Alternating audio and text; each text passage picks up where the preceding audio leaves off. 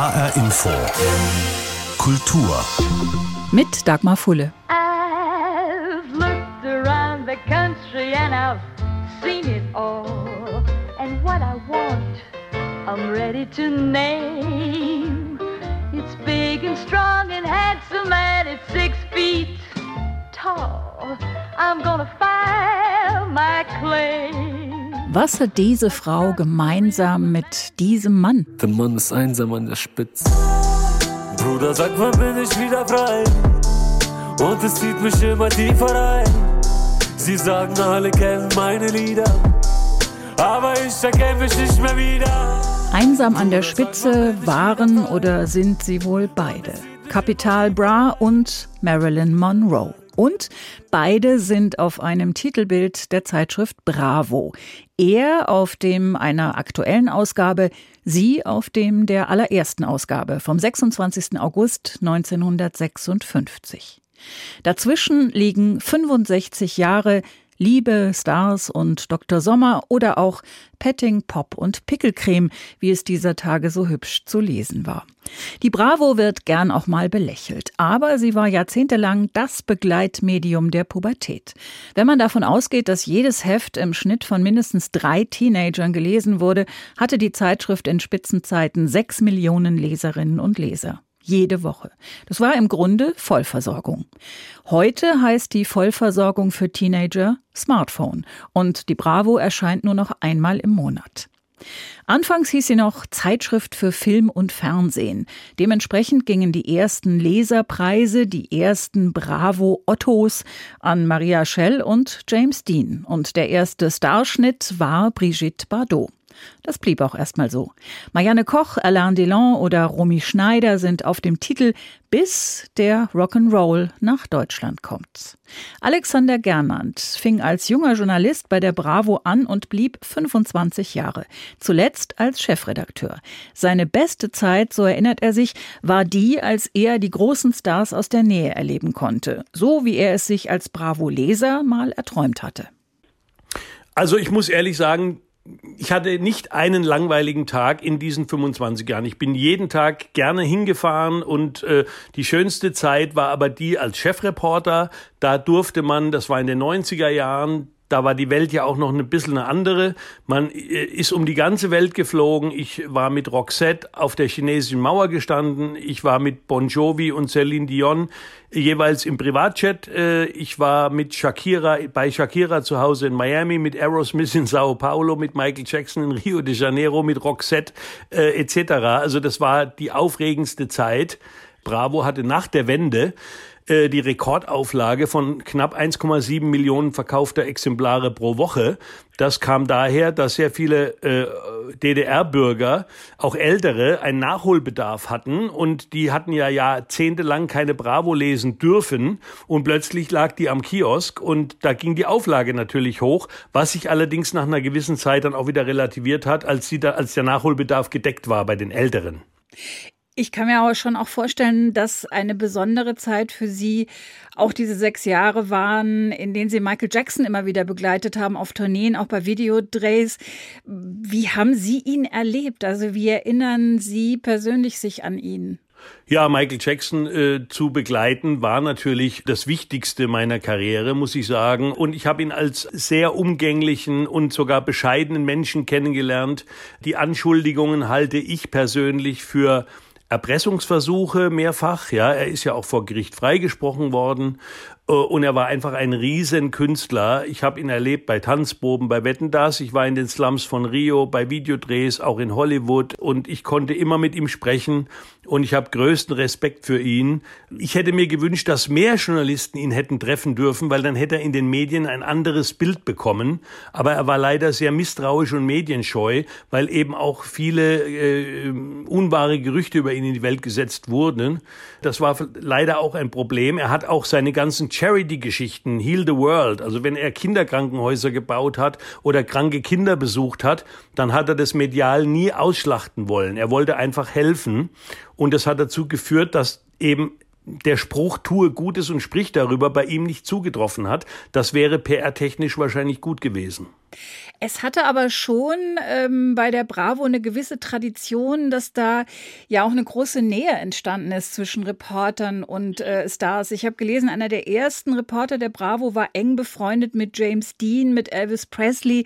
Er hat ähnlich wie Sie dann Michael Jackson ähm, die Beatles begleitet auf ihrer äh, Bravo Blitz Tournee 1966. Er war auch auf der Hochzeit bei Mick und Bianca Jagger. Wie kam es dazu? War das so ein bisschen von Anfang an Frechheit siegt oder, oder war es damals auch leichter, an die großen Stars ranzukommen? Ja, dieser legendäre Reporter war Thomas Beil. Die Geschichte ist sehr lustig. Der Gründungschefredakteur der Bravo war ja Peter Böhnisch, der spätere Regierungssprecher bei Kohl. Und dieser Thomas Beil war Hollywood-Korrespondent. Und eines Tages rief Peter Böhnisch bei Beil in Hollywood an und sagt, Mensch, Thomas, bei euch gibt's in Amerika jetzt so einen neuen Sänger, Elvis Presley oder irgend so, ja. Mach mal ein Interview mit dem. Und dann fuhr Thomas Beil in ein Motel in, in Hollywood und hat dort Elvis getroffen. Da war seine Mutter Gladys sogar dabei beim Gespräch und hat dann quasi das erste Interview gemacht.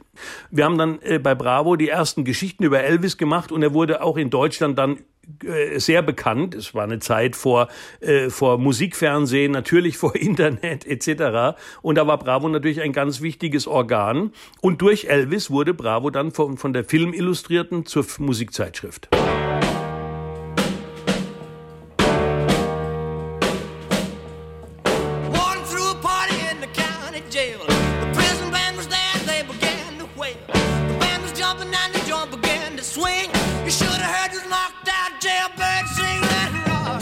Nach Elvis kamen die Beatles und die Rolling Stones, es kamen Sweet, Slade, T-Rex und ABBA, die neue deutsche Welle, Take That und die Backstreet Boys, die Kelly Family, Modern Talking, Tokyo Hotel, Christina Aguilera, Techno und Eminem, um nur mal ein paar ganz wenige Beispiele zu nennen.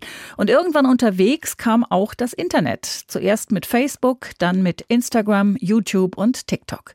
Die gedruckte Auflage der Bravo liegt heute bei mageren 83.000 Exemplaren. Einmal im Monat. Anfang des Jahres wurde die Redaktion in München aufgelöst. Die verbleibende Arbeit erledigt ein Kölner Redaktionsbüro. Ist das der Anfang vom endgültigen Ende? Von der gedruckten Zeitschrift möglicherweise ja, sagt Ex-Chefredakteur Alexander Gernand. Die Marke Bravo aber wird bleiben, meint er auf all den anderen Kanälen, weil sie ein Begriff geworden ist über alle Generationen hinweg und in einem heiß umkämpften Markt, so wie Tesa, Tempo, Uhu oder Ceva. Das Wichtigste dabei, die Zielgruppe im Blick behalten, auch weil sie sich alle paar Jahre erneuert und man selbst älter wird das ist im Prinzip keine Frage des Alters, sondern ob man tatsächlich sich reinversetzen kann. Ja, wenn zum Beispiel mal Bewerbungsgespräche waren und der Bewerber, die Bewerberin sagte, ja, in meiner Jugendzeit hatte ich nie Bravo-Poster an der Wand. Das war schon mal nicht gut, ja, weil man merkte, ja, da war der Bezug gar nicht da. Da wollte zwar jemand gern bei einer großen Zeitschrift arbeiten, aber er hat den Bezug zur Jugend nicht. Der kann sich da gar nicht reinfühlen, ja. Das ist also schon so ein kleiner Bestandteil, äh, nicht natürlich ähm, allein kriegsentscheidend, aber wer sich da schon nicht reinversetzen kann, der wird schwer haben.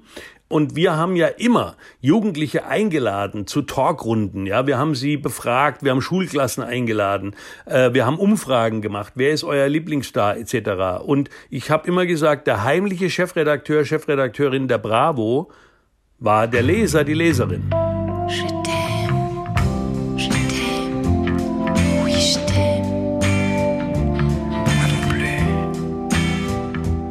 1969 erscheint Je t'aime von Jane Birkin und Serge Gainsbourg. Musik gewordene Erotik, perfekt für die Engtanzrunde beim Schulfest. Beate Use hat die ersten Sexshops erfolgreich eröffnet. Die heißen noch Fachgeschäfte für Ehehygiene. Und die Aufklärungsfilme von Oswald Kolle haben Hochkonjunktur in deutschen Kinos, aber die sind erst ab 18. Höchste Zeit also, die Informationslücke bei Deutschlands Teenagern zu schließen. Und so beginnt Bravo 1969 mit jugendgerechter Lebens- und Sexualberatung. Ganz ohne Tabus. Jede und jeder kann Fragen stellen. Anfangs steht tatsächlich ein einziger Mensch dahinter, der Arzt, Psychotherapeut und Religionslehrer Martin Goldstein, damals 37 Jahre alt. Der Chefredakteur gibt dem Mann zu seinem Schutz ein Pseudonym. Dr. Sommer. Schon bald ertrinkt er in einer Flut von Fragen und Waschkörben voller Post und so wird aus Dr. Sommer ein ganzes Team. Jutta Stieler hat dieses Team 16 Jahre lang geleitet und sie sagt, auch wenn sich viele Fragen in jeder Teenager-Generation wiederholt haben, langweilig war es nie, weil immer die Sorgen und Nöte eines einzelnen jungen Menschen sichtbar waren. Also ganz, ganz viele Fragen sind so die sogenannten Standardfragen zur ersten Regel, erster Samenerguss. Wie spreche ich sie an? Woran merke ich, dass ich verliebt bin? Wann wächst mein Busen? Wann kommen meine Tage? Also die ganze Bandbreite von der Lebenswelt einer, einer Jugendlichen oder eines Jugendlichen. Also ging es halt um Schule und um Freunde und um Eltern und natürlich hauptsächlich um die körperlichen Geschichten und die emotionalen oder die Gefühlssachen. Die meisten Sachen waren halt schon wirklich auf diese Fragen bezogen, die man halt den Eltern nicht stellt oder die die beste Freundin auch nicht beantworten kann, weil sie halt im gleichen Alter ist. Zum Beispiel jetzt das Thema Selbstbefriedigung. Das war halt einfach so ein Thema, da hat man ja eigentlich mit niemandem drüber gesprochen. Außer halt dann Dr. Sommer zu fragen, halt auch in dieser schönen Anonymität und auch in dem wahnsinnigen Vertrauensvorschuss, den wir von den Jugendlichen bekommen haben. Also es geht heute auch leider immer wieder um das Thema sexuelle Belästigung, sexuelle Gewalt. Und da haben sie ganz oft geschrieben, ihr seid die Ersten, denen ich davon erzähle. In diese Zeit, in der Sie bei der Bravo gearbeitet haben, fiel ja die Digitalisierung, fiel auch die Verbreitung des Internets. Hat das die Sorgen, die Nöte, die Fragen der Jugendlichen verändert? Also indem die Jugendlichen mehr Zugang zu Informationen hatten übers Internet haben die explizitere Fragen gestellt. Und wir haben natürlich sehr viel mehr Zuschriften auch gekriegt, weil ja, eine E-Mail ist schnell mal abgeschickt. Brief muss man halt erstmal versenden und auf eine Antwort warten. Also das heißt, die E-Mail-Rate ist unglaublich hochgegangen. Wir waren in, Hochzeiten, waren wir sechs Leute im Team und sind damit kaum klarkommen. Und das andere war halt, dass die Jugendlichen äh, explizite fragen konnten, weil sie halt mehr Wissen hatten. Aber halt Wissen in Fragmenten. Und bei uns wollten sie das zusammengefügt haben und vor allen Dingen das Individuelle. Ich weiß schon, die erste Regel, das geht so und so und so, aber wie ist denn das bei mir? Und das war so das Kostbare an dieser Beratung, Dr. Sommer, dass wir halt auf das einzelne Mädchen oder den einzelnen Jungen und dessen Fragen individuell eingegangen sind. Es gab ja in, gerade in den 60er, 70er Jahren Lehrer, die das Heft konfisziert haben. Es gab Eltern, die die Aufklärungsseiten rausgerissen haben. Sogar ganze Hefte sind da auf dem Index gelandet. Wann hat sich das eigentlich entspannt? Das war schon, also als ich angefangen habe 1998, war das gar nicht mehr das Thema. Und ich habe dann, wir sind ja in der Zeit, in der ich bei Bravo gearbeitet habe, hatten wir ein Auto, das Dr. Sommermobil. Und mit dem sind wir durch die deutschsprachigen Lande gefahren und wurden eingeladen von Schulen, von Freizeitheimen, von Jugendtreffs, um dort vor Ort mit den Jugendlichen Aufklärung zu machen. Und ich habe immer wieder festgestellt, wenn, wenn Eltern uns sahen, die sind alle freudig hergekommen. Juhu, Dr. Sommer, ja, die Bravo habe ich auch gelesen. Ich glaube, da hat sich was entspannt in den letzten Generationen, dass eben diese ganze Thematik Sexualität und Jugendliche, dass das einfach normal geworden ist. Was würden Sie sagen, was haben Sie gelernt aus Ihrer Zeit da im Dr. Sommer-Team? Also was ich so festgestellt habe, war, dass die Beziehungen mit den Eltern eigentlich ganz gut funktioniert haben. Man muss natürlich dazu sagen, es haben sich immer nur die Jugendlichen an uns gewandt, die auch was wollten von uns. Und da ging es schon auch mal drum, meine Eltern gehen mir auf die Nerven oder meine Mutter ist so streng oder mein Vater erlaubt mir gar nichts, was in der Richtung. Aber so, wenn es zum Beispiel um, um Aufklärung ging, wir haben ja mal diese große Dr. Sommer Studie gemacht, zwei oder dreimal, glaube ich. Und da hat sie auch gezeigt, dass die meisten Jugendlichen zu Hause von den Eltern sich haben die Aufklärung geholt oder bekommen. Und das war vor ja, ein paar Generationen vorher überhaupt nicht der Fall. Da war Aufklärung so wie, äh, komme aber nicht mit einem Kind nach Hause.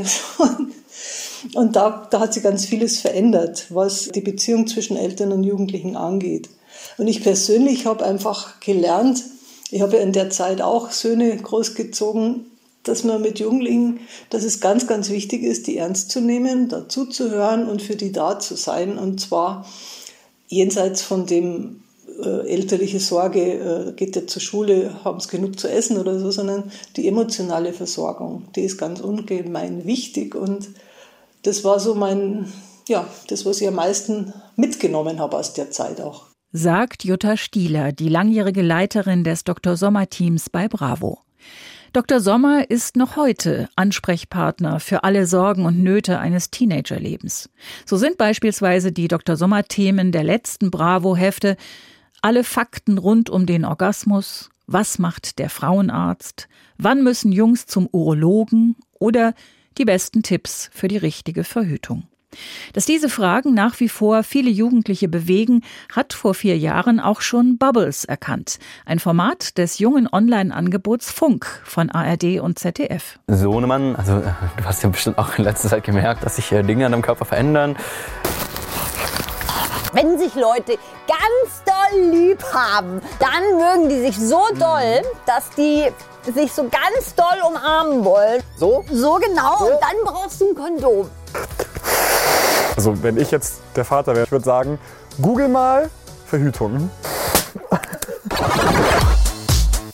Ja, herzlich willkommen zu einer neuen Folge von Bubbles. Heute mit dem Thema Verhütung. Was gibt's alles? Ein Klassiker, ein ewiges Thema für Sex in jungen Jahren und ein Thema vor allem für beide Beteiligte, wie diese Folge von Bubbles eindrucksvoll zeigt. Der Hessische Rundfunk hat das Format produziert von 2017 bis zum vergangenen Frühjahr unter der internen Überschrift Dr. Sommer für die YouTube-Generation. Denn, so hat der verantwortliche Redakteur Helmar Hein festgestellt, auch das Internet kann längst nicht alle Fragen beantworten und Teenager von heute haben eine Menge gemeinsam mit denen vergangener Jahrzehnte. Also von den Themen her war da vieles sehr ähnlich, weil diese Probleme, die Teenager so in dem Alter haben, die sind heute oft sehr ähnliche wie damals. Es kommen natürlich neue dazu.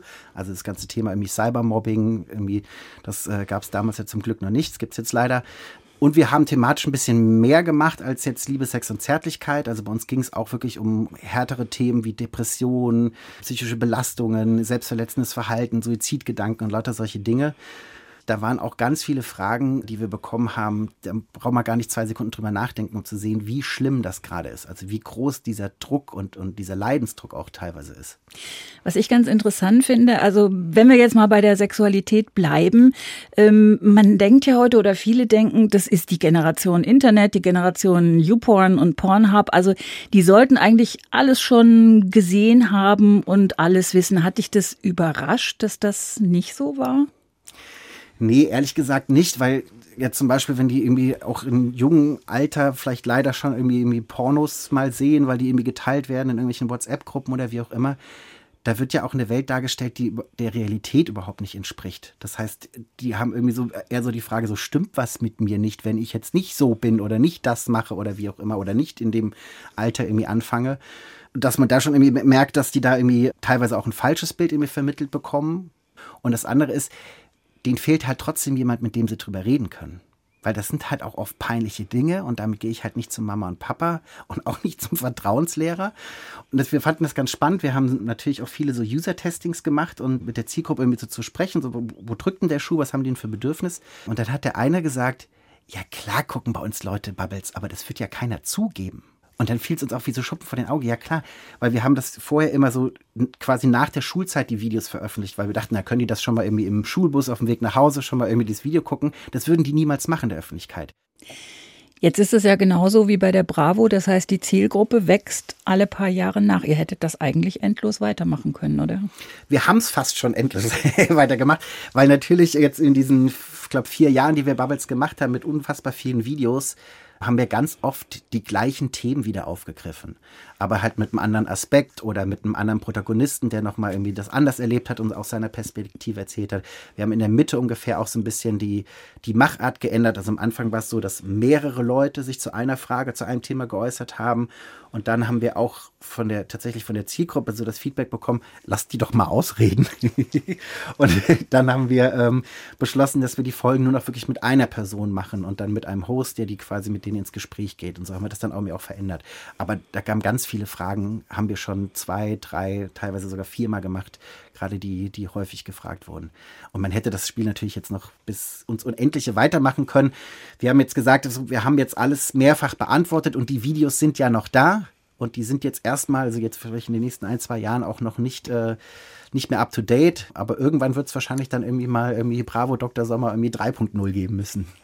Was hast du persönlich mitgenommen, vielleicht auch gelernt aus dieser Zeit? Das einfach erschreckend zu sehen, wie groß der Druck auf Jugendliche in unserem Land offensichtlich ist. Und das sind so ein paar Sachen, die sind wirklich spannend. Also zum Beispiel, wenn ich mich an meine Schulzeit erinnere, dann hatte ich immer das Gefühl, dass die MitschülerInnen, die Druck hatten, den meistens vom Elternhaus hatten. So, Bub, du musst mal gute Noten schreiben und so, wenn aus dir mal was werden soll, dann musst du gut in der Schule sein. Heute kommt der Druck von den Mitschülern. Die vergleichen sich. So, was hat der für eine Note geschrieben? Und, und diese krasse Vergleichbarkeit ist so offensichtlich so immens, dass die sich permanent, und da geht es nicht nur um, welche Klamotten habe ich oder habe ich das neueste Handy, sondern eben auch so, wie bin ich in der Schule, mit wem bin ich befreundet. Da haben wir Leute, die haben uns erzählt, dass quasi bei der Partnerwahl sozusagen nicht im Vordergrund steht, ob ich da große Gefühle habe, verliebt bin, sondern eher, was hat er sie für ein Standing an der Schule und wie kann das auf mich abfärben? Stehe ich dann gut da oder stehe ich vielleicht sogar schlechter da? Und das offensichtlich auch viel in Familien ganz schön harter Tobak ist. Dahingehend habe ich tatsächlich viel mitgenommen. Und dass man jetzt beruflich, dass man viel mehr sich mit den Menschen, für die man Programm macht, auch auseinandersetzen sollte. Und nicht selber glaubt, man weiß schon, wie man das macht und was richtig ist und so. Und das heißt nicht, dass man die redaktionelle Hoheit abgeht. Ich, wir entscheiden trotzdem immer noch, welche Themen nehmen wir, wie setzen wir sie um, mit welchem Protagonisten, welche Fragen stellen wir, wie schneiden wir es nachher. Das bleibt alles bei uns. Aber zu gucken, so, wo drückt denn bei denen wirklich der Schuh? Also welches Bedürfnis haben die? Welches Problem können wir vielleicht für die lösen? Und auch, wie wollen sie das denn eigentlich haben? Wir haben am Anfang ganz viele schnelle Schritte und Grell und Blitz, Peng, Peng, Puff, Pang. Und dann haben die irgendwann geschrieben, sagen, ist euer Cutter eigentlich auf LSD? Oder könnt ihr das vielleicht auch mal in ruhig erzählen? Und da sieht man wieder so, wir denken so, die, die jungen Leute, die brauchen ganz viel schnell. Und dann sagen die, nee, das ist ein wichtiges Thema, das wollen wir uns mal in Ruhe anhören. Macht mal ein bisschen slow. Die Entdeckung der Langsamkeit bei den wirklich wichtigen Themen für Jugendliche. Helmar Hein, verantwortlicher Redakteur von Bubbles, eine Antwort auf den Bravo-Aufklärer Dr. Sommer im jungen öffentlich-rechtlichen Angebot Funk. Was bleibt von 65 Jahren Bravo? Weniger Teenager-Schwangerschaften, hat der ehemalige Chefredakteur bilanziert. Tatsächlich war die Zahl der Schwangerschaften bei Jugendlichen in den 50er bis 70er Jahren noch deutlich höher als heute. Das hat unter anderem mit besserer Aufklärung zu tun und mit leichterem Zugang zu Verhütungsmitteln. Sicher nicht nur mit der Bravo, aber vielleicht auch. Und sonst jede Menge Wissenswertes, Klatsch und Tratsch und Innenansichten von Filmstars am Anfang und später von Popstars. Die Foto-Love-Story natürlich, der Starschnitt und Poster in allen Größen, Hitparaden, Songtexte und ja, auch Kontaktanzeigen, Fortsetzungsromane und das Horoskop. Ein umfangreiches Archiv, in dem sich heute online stöbern lässt und für fast alle von uns Erinnerungen an die vielleicht nicht allerschönste, aber ganz sicher aufregendste Zeit im Leben. Das war HR Info Kultur. Den Podcast finden Sie auf hrinforadio.de und in der ARD Audiothek. Mein Name ist Dagmar Fulle.